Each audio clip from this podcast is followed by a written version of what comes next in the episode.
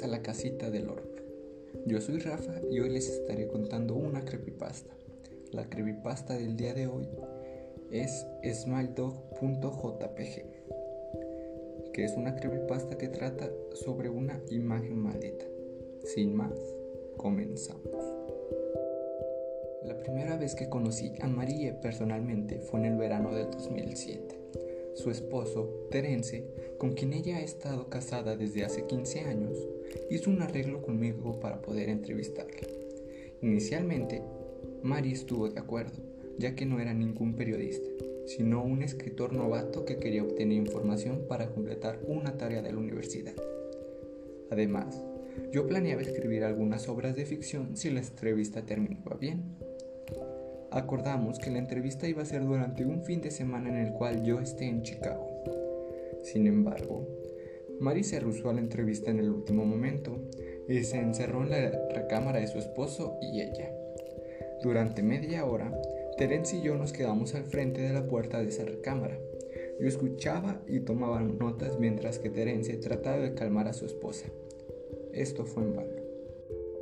Las cosas que decía Mary tenían poco sentido pero seguían el patrón de que, yo estaba esperando. A pesar de que no podía verla, era claro que estaba llorando, y sus objeciones de hablar conmigo se centraban en una diatriba incoherente sobre sus sueños, o más bien sus pesadillas. Terence pidió disculpas cuando finalmente nos rendimos. Aunque yo estaba decepcionado, recordé que yo era un joven curioso que buscaba información, no un reportero en busca de una historia. Pensé que de todas formas encontraría otro caso similar si me concentraba en ello. Encargada de un boletín Board System en 1992, el año en el cual se encontró la imagen smile.jpg. Su vida cambió para siempre. Para entonces, ella estaba casada con Terence por solo cinco meses Mary era de las 400 personas que vieron la imagen cuando fue publicada como un hipervínculo en el Bulletin Board System. Pero ella ha sido la única persona que ha hablado abiertamente sobre la experiencia. Las otras víctimas han permanecido anónimas o quizás ya hayan muerto. En el año 2005, cuando yo estaba en el décimo grado, mi curiosidad por la imagen surgió gracias a mi floreciente interés en fenómenos que ocurrían en la web. María era la víctima más mencionada de lo que a veces refería como Smile Dog. La criatura que supuestamente aparecía en la imagen smile.jpg lo que obtuvo mi interés era la escasez de información, llegado al punto de que la gente pensaba que era solo un rumor o una broma.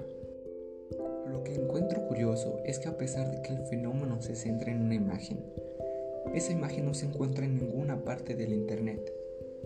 Claro, habían muchas imitaciones, las cuales aparecían con frecuencia en sitios como el tablón de imágenes 4chan, donde se discute de temas paranormales. Se dice que estas imágenes son falsas, ya que no tienen el mismo efecto de la auténtica, específicamente el comienzo súbito de una epilepsia y una grave ansiedad.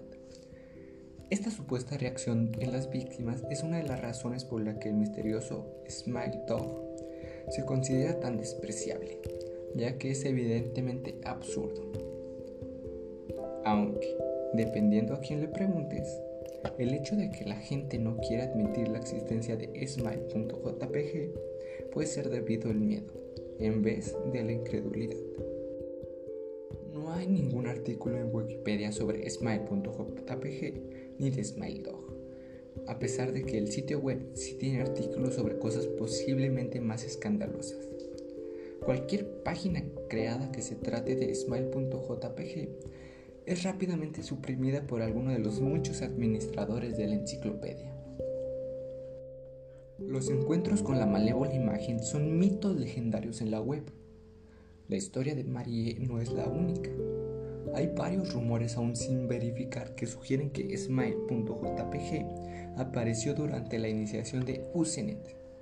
Incluso hay una historia consistente que dice que en 2002 un hacker llenó los foros de Something Awful, un sitio web de humor y sátira con una plaga de imágenes de Smile.dog, causando una epilepsia a la mitad de los usuarios de los foros.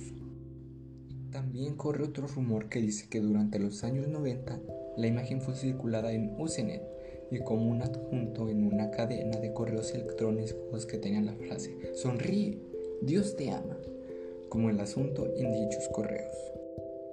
Aquellos que alegan haber visto a smile.jpg frecuentemente bromean de manera poco convincente de que estaban demasiado ocupados para guardar una copia de la imagen en sus computadoras sin embargo, todas las supuestas víctimas ofrecen la misma descripción de la foto, una criatura, la cual luce un aspecto similar a la de un perro, específicamente a la de un husky siberiano, que se encuentra en una habitación oscura, iluminada solo por la luz de la cámara. El único detalle del fondo que se puede ver con claridad es una mano humana, la cual se extiende desde la umbra de la extrema izquierda. La mano está vacía, pero usualmente es descrita como haciendo un gesto. Obviamente, la atracción mayor es el perro, o la criatura con aspecto a perro, ya que algunas víctimas están seguras de lo que vieron que lo demás. La boca del mismo muestra una sonrisa amplia revelando dos hileras de dientes muy blancos, muy derechos, muy agudos, muy humanos. Esa no es la descripción que dan las víctimas inmediatamente después de ver la imagen, sino una recolección que tienen en la mente. Aunque en realidad lo que están experimentando es un ataque epiléptico. Ha sido reportado que estos ataques epilépticos continúan indefinidamente normalmente ocurriendo mientras las víctimas duermen. Esto puede ser tratado con ciertos medicamentos, pero algunos tipos de medicamentos son más efectivos que otros. Resultaba evidente que Marie no estaba usando un medicamento efectivo. Fue por eso que, después de mi visita a su apartamento en 2007, comencé a enviar mensajes a varios grupos de noticias, sitios en la web y direcciones de correo todos los cuales trataban con temas de folclore y leyendas urbanas. Lo hacía con el propósito de encontrar una víctima de Smile.jpg que estuviera un poco más dispuesto a contar sobre sus experiencias. Nunca obtuve respuestas y terminé olvidándome de ello por completo, ya que había comenzado mi primer año en la universidad y por lo tanto tenía las manos llenas. Sin embargo, mientras yo estaba mirando mi buzón de entrada de correo electrónico, noté que había recibido un mensaje de Marie. Eso fue durante los primeros días de marzo en el 2008. Para mí, de Marie. Asunto, la entrevista del año pasado. Saludos, señor L. El correo decía lo siguiente. Me siento verdaderamente avergonzada sobre mi comportamiento cuando usted intentó entrevistarme. Espero que entienda que de ninguna manera fue su culpa, sino la mía. Me di cuenta luego de que pude manejar la situación más civilmente y espero que pueda perdonar mi rudeza. Para entonces tenía miedo. Verá, he tenido pesadillas sobre Smile.dog todas las noches, durante 15 años. Sé que eso debe parecer absurdo, pero es la verdad. Hay algo inefable sobre mis sueños o más bien mis pesadillas, que las hace más horrorosas que cualquier otro sueño que he tenido. Yo no me muevo, yo no hablo, yo solo miro hacia adelante. Y lo único que veo es esa vil escena de la foto. Veo esa mano y a ese perro. Él me dice algo. No es un perro, claro, pero en realidad no estoy segura de lo que es. Me dice que me dejará en paz solo si hago lo que él me dice. Él me dice, riégalo. Esa es la palabra que usa para comunicar sus deseos. Supe exactamente lo que quiso decir. Quiere que yo le enseñe la imagen a alguien. Al principio no supe cómo le esperaba que lo regara sin tener la imagen a mi disposición, pero a la semana siguiente recibí un correo con un sobre manila adentro. No decía de qué dirección vino. Adentro del sobre encontré un disquete de 3 pulgadas y media. No era necesario verificar el contenido. Yo ya sabía qué había en el disquete. Consideré mis opciones con cuidado. Se lo podría dar a un desconocido, a un compañero del trabajo, a Terence. Encontraba el simple hecho de pensar en ello repugnante. Además, ¿qué iba a ocurrir después? Si el tal Smile Dog se mantiene fiel a su palabra, yo volvería a dormir en paz. Pero, ¿qué ocurriría si fuera mentira? ¿Qué se supone que haga entonces? Puede que la situación se empeore si termino cumpliendo las órdenes de esa criatura. Así que decidí no hacer nada. Durante 15 años no hice nada, aunque sí mantuve el disquete oculto durante todos esos años.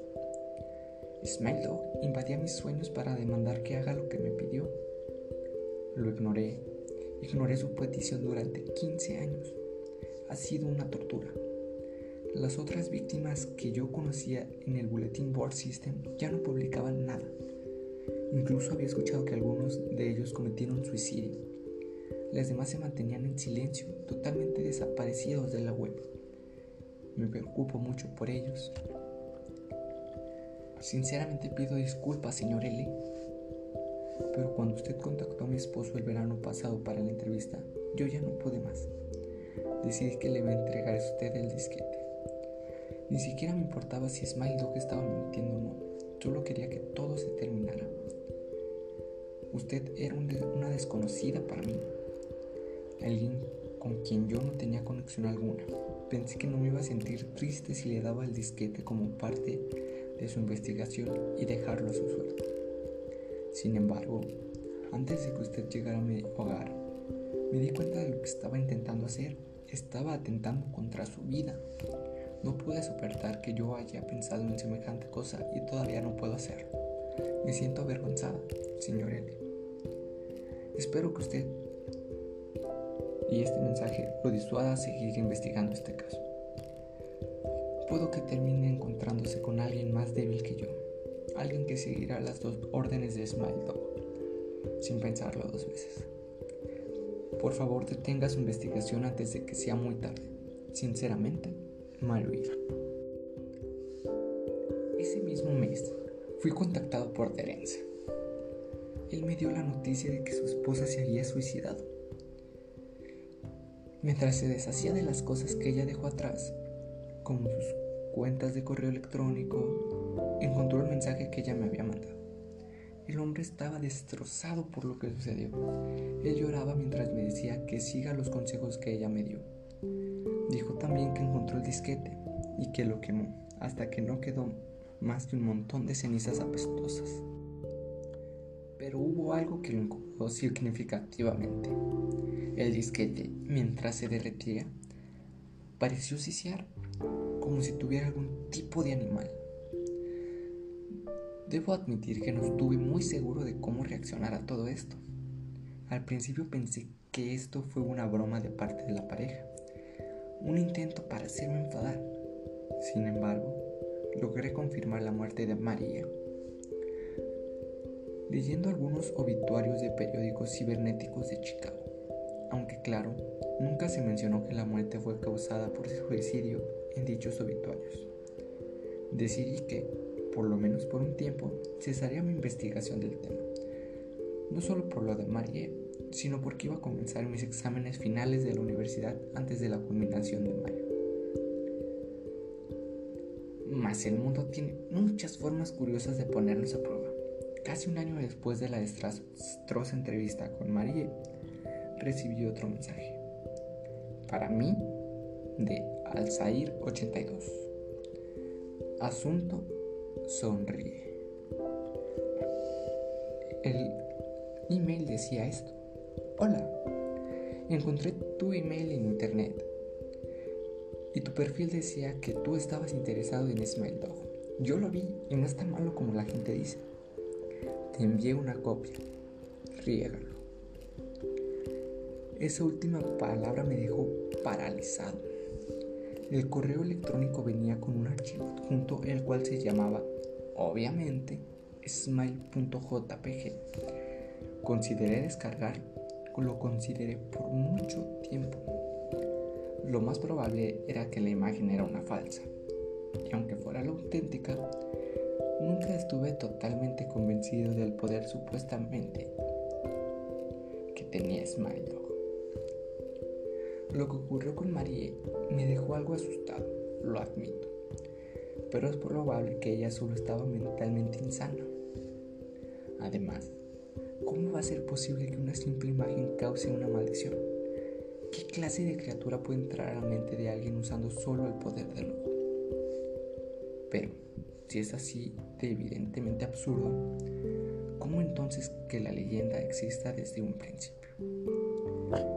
Si descargo la imagen, si la miro, si lo que decía Mari resultara cierto, si mis sueños terminaran siendo invadidos por Smile Dog, demando que yo cumpla su voluntad, ¿qué sería de mí? ¿Acabaría viviendo la vida de Mari resistiendo la tentación hasta la muerte? me sometería a la voluntad de Smile y regarlo con la esperanza de que me deje en paz. Si termino sometiéndome, ¿cómo la regaría? ¿A quién le pasaría la maldición? Si escribo un artículo sobre smile.jpg, ¿cómo lo iba a hacer originalmente? Podría poner la imagen en él como evidencia. Cualquiera que lea ese artículo, cualquiera que estuviese interesado en el tema, sería afectado. Pero que la imagen, asumiendo que la imagen sea la auténtica. ¿De verdad podría todas esas vidas en juego solo para salvarme a mí? ¿Sería capaz de hacer semejante cosa? Pues sí, lo soy. Y bueno, aquí termina la historia de Dog. Espero que les haya gustado. Esta es una historia que me encontré divagando por internet. Y otra cosa que me encontré fue un podcast que me parece muy bueno. Es el podcast de mi amiga Zaira. Se llama Libros en 5 minutos. Y me parece demasiado bueno porque te ayuda a hacer tu tarea. Puedes buscar el libro que ocupas ahí. Porque un libro te lo resume en 5 minutos. Está perfecto cuando ocupas un resumen de un libro. Y por eso me gustó mucho ese podcast. Y aquí termina este episodio de La Casita del Horror. Espero que les haya gustado y nos vemos en la próxima.